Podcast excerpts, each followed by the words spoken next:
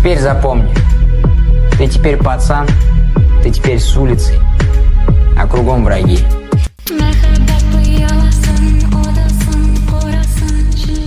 Вы наверняка узнали этот отрывок. Может быть, вы не смотрели сериал «Слово пацана», но наверняка о нем слышали. И, скорее всего, вы знаете, что речь идет о Казани 1989 года. В то время город делят между собой подростковые банды, так называемые группировки. Они устраивают драки за территорию, занимаются разбоями и грабежами. Один из главных героев сериала – восьмиклассник Андрей. Он живет с мамой и младшей сестрой, а отца у него нет. В один день учительница просит Андрея подтянуть по английскому языку одного хулигана по имени Марат, а в итоге ребята сближаются, и скоро подросток Андрей просится в группировку к своему новому товарищу. Как же случилось, что даже прилежные школьники пришивались к молодежным территориальным группировкам, между которыми постоянно проходили жуткие драки-разборки, чудовищные по своей жестокости и количеству жертв.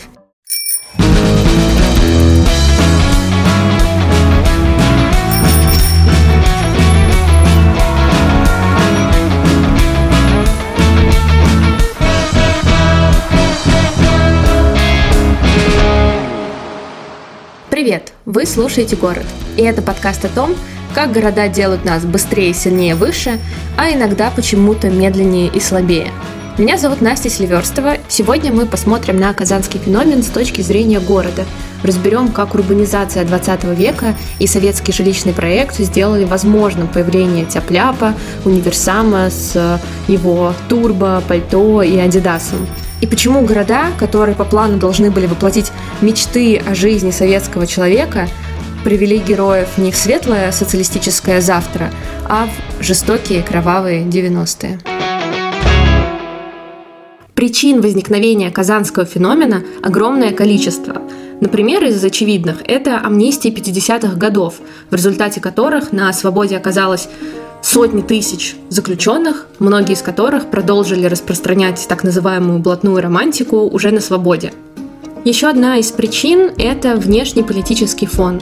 И в 70-х, 80-х годах это как раз война в Афганистане, которая, как любая война, по сути, делает легитимным применение силы. В сериале «Слово пацана» с этой войны как раз возвращается старший брат Марата Вова Адидас. И чё, это наша дисциплина? А? Вы не готовы все? Я на вас сейчас на всех смотрю! Вы не готовы! Сборище дрещей! А что мы делать-то будем, когда замес начнется? И я бы хотела напомнить, что кроме Вова Дидаса, с нее возвращается еще один герой российского кинематографа. Почти два года в Афганистане, и вот весной пришел мой дембель, я мать увидел и дом родной. Да, это, конечно же, Саша Белый из сериала «Бригада». О бригаде я скажу еще позже, хотя вы, конечно, тоже помните, как сложилась судьба героя сериала «Бригада», и, по сути, он стал тем самым бандитом из 90-х. Добавьте к войне в Афганистане и амнистии еще экономическую рецессию, беднеющее население, и кажется, что причин уже более чем достаточно. Но есть еще причины, которые непосредственно связаны с городом и городской средой, которые я хочу рассмотреть подробно в этом подкасте. Итак, городской аспект казанского феномена. Одна из его сторон – это появление в городе большого числа сельских жителей. Вообще, процесс миграции сельских жителей усилился с воцарением большевиков, в особенности в результате варварской коллективизации и раскулачивания. А затем потребность в рабочей силе нового индустриального города дала еще один виток массовой миграции сельского населения в большие города. В Казани произошло то же самое – После войны быстро рос промышленный комплекс города, то есть появлялось все больше и больше новых заводов. И спрос на рабочую силу привел к тому, что в город приехало много деревенских жителей. Они переезжали вместе со своим укладом, который очень часто включал применение грубой силы, в том числе кулачные бои, которые с переездом в город никуда не делись, а на самом деле просто трансформировались и адаптировались под городскую среду. Первое поколение приехавших выполняло буквально базовые задачи, пыталось выжить и найти свое место. Они чувствовали себя первопроходцами, которым предстояло покорить эти каменные джунгли, этот город, одолев сотни воображаемых врагов. Андрей Быстрицкий в своей статье «Городская цивилизация в России» описывал этих людей следующим образом. Подозрительный и злой, лишенный корней, униженный необходимостью проявлять непривычные по интенсивности и форме усилия для выживания, такой человек был предельно социально опасен и агрессивен. Чаще всего новоприезжие сельские жители поселялись на окраине в бараках или очень тесных коммуналках. В городе другого жилья для них просто не было – Чуть-чуть позже они уже селились в новых микрорайонах, которые формировались вокруг заводов, например, теплоконтроль или жилплощадка. И в этих микрорайонах развивался и зарождался свой микромир, обильно пропитанный блатной романтикой. И именно с них начиналась история казахских группировок. Началось все с теплоконтроля. Лет 10 назад они устроили пробег по территории Новотатарской с обрезами. Гранаты кидали в местных. Тяп-ляп лютые были. Почти всех посадили, двоих расстреляли. Новотатарские. А теперь давайте сделаем небольшой шаг в сторону и попробуем разобраться, что же было не так с этими микрорайонами, в которых оказывались эти новые заводские рабочие. В основе хрущевской оттепели была не только кукуруза и избавление от культа Сталина, но и решение жилищного вопроса. На 21-м съезде Коммунистической партии Советского Союза Никита Сергеевич Хрущев сказал. Возьмем такой насущный вопрос, как обеспечение жильем. Жилищная проблема – одна из острейших социальных проблем человечества. В Советском Союзе, чтобы решить проблему жилья, обратились к идеям французского архитектора Ле Корбюзье. Он еще в начале века предложил собирать дома из готовых модулей, то есть, по сути, это выглядело как конструктор Лего. Где-то на заводе этого Лего производится огромное количество деталей, они собираются по комплектам и развозятся по площадкам, и уже на месте быстро-быстро собираются в готовые конструкции.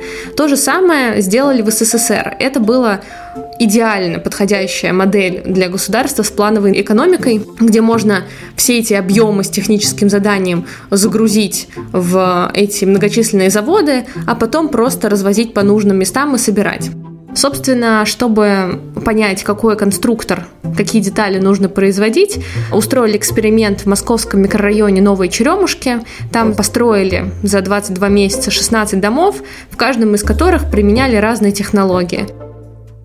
В итоге остановились на домах, которые мы все очень хорошо знаем. А, это типовые панельки, пятиэтажные, девятиэтажные дома.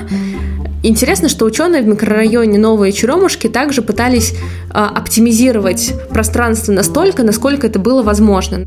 И, например, лестничные клетки в этих домах рассчитывались таким образом, чтобы можно было вынести гроб очень актуально, и, в принципе, ничего больше. Вообще ученые пытались рассчитать ту социальную инфраструктуру, которая необходима для района, но это все было упрощено и сводилось к таким базовым, банальным сценариям жизни, которые на самом деле людям не очень актуальны и близки. В итоге в погоне за этими объемами и дешевизной микрорайоны очень сильно просели в качестве социальной инфраструктуры. И вот эта среда типовых панельных домов, она оказалась не такой вдохновляющей, как мечтал Ли Корбюзье. Она унифицировала индивидуальный опыт и потребности, что подросткам не подходит просто по определению.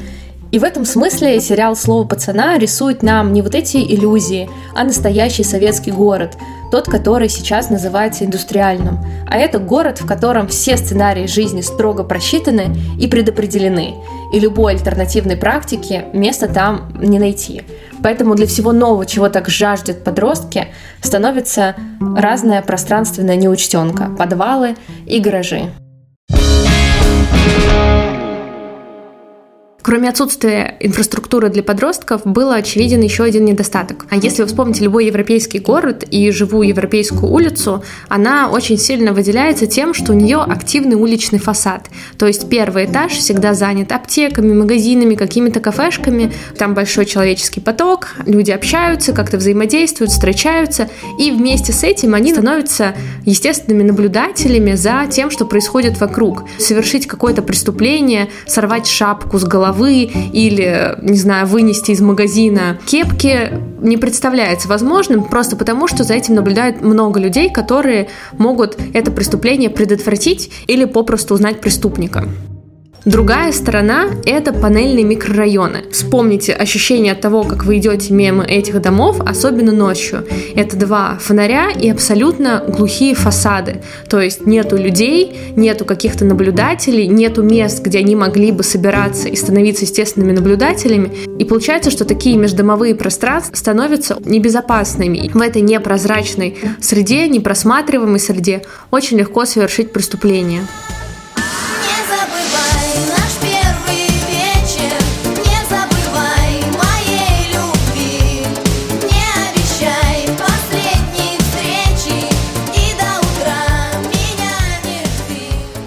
Когда вы представляете, что такое советская жилищная программа, давайте вернемся в Казань.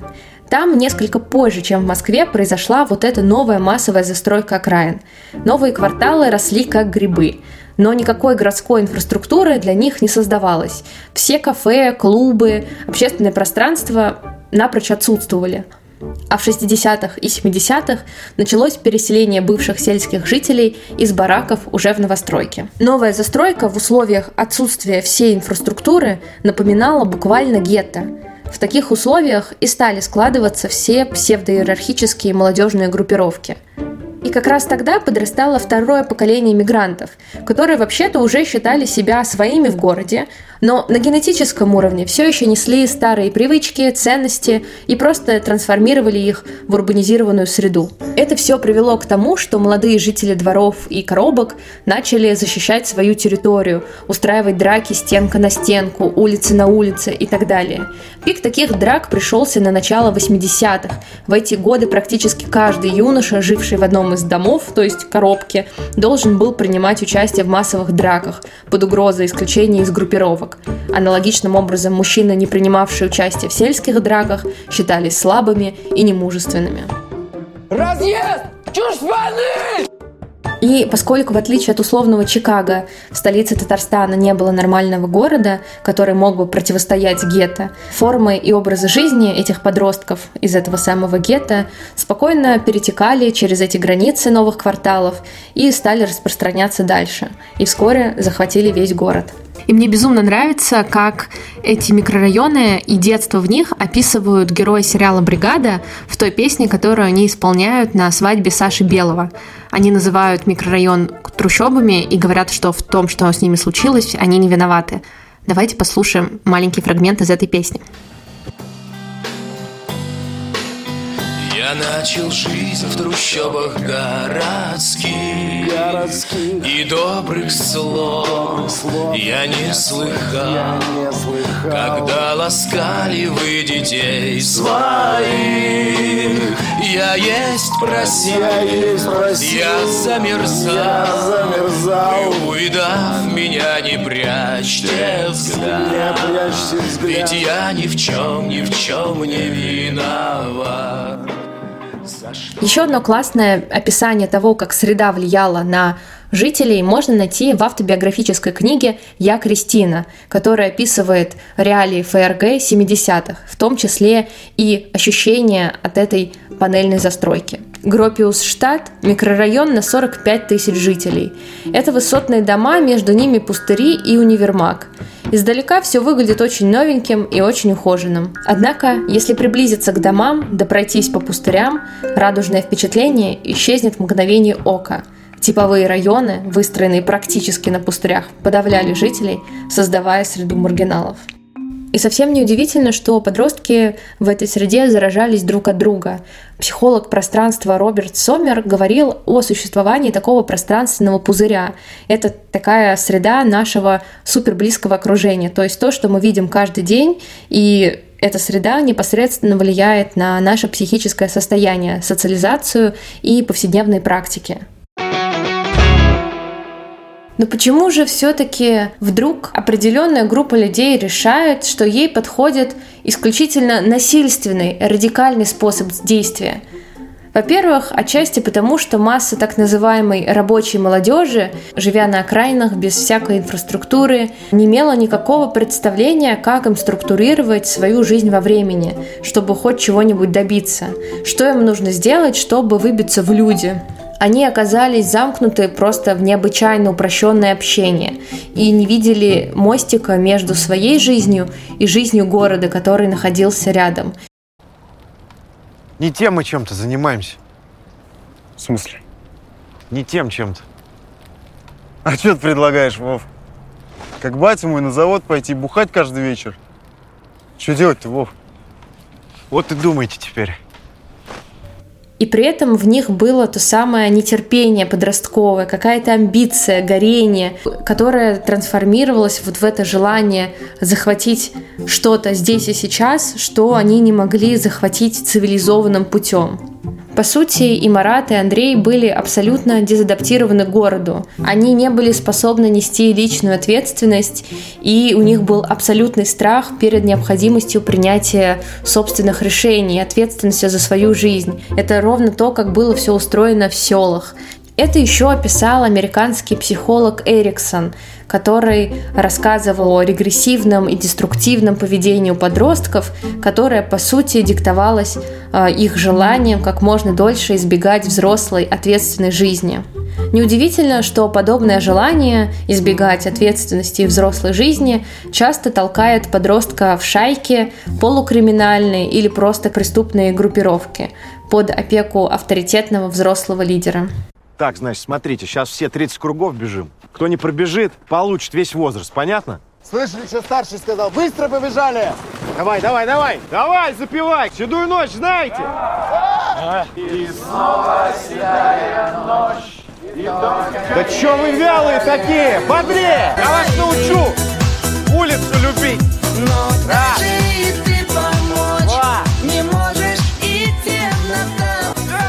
Что в итоге получилось? Кажется, что с одной стороны советская программа все продумала и просчитала. Более того, она избавила сельского жителя от тяжелого труда и предложила комфортную жизнь в новостройках. При этом она не предложила социальных лифтов, социальных институтов, какой-то возможности для общения и новых свободных практик, которые так нужны для подростков в городах.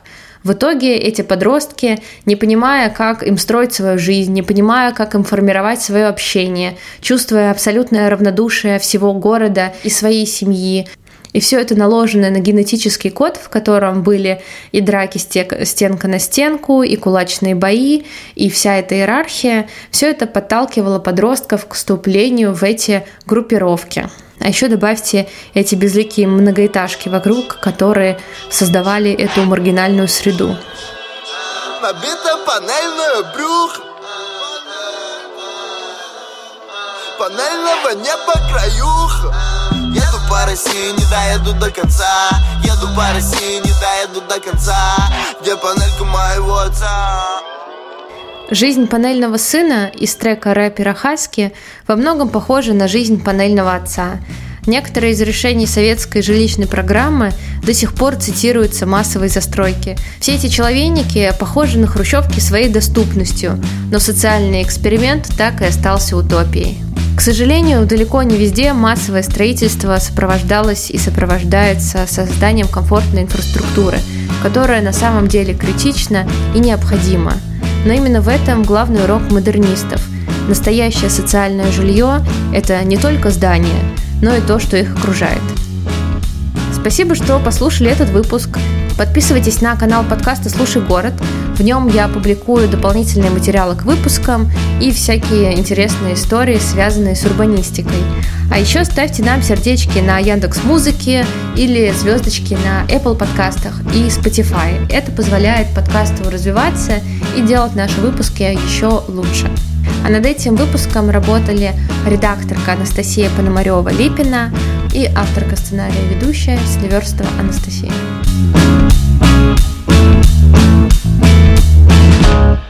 Как ты все запомнить-то? Один раз фанеру получше запомнишь.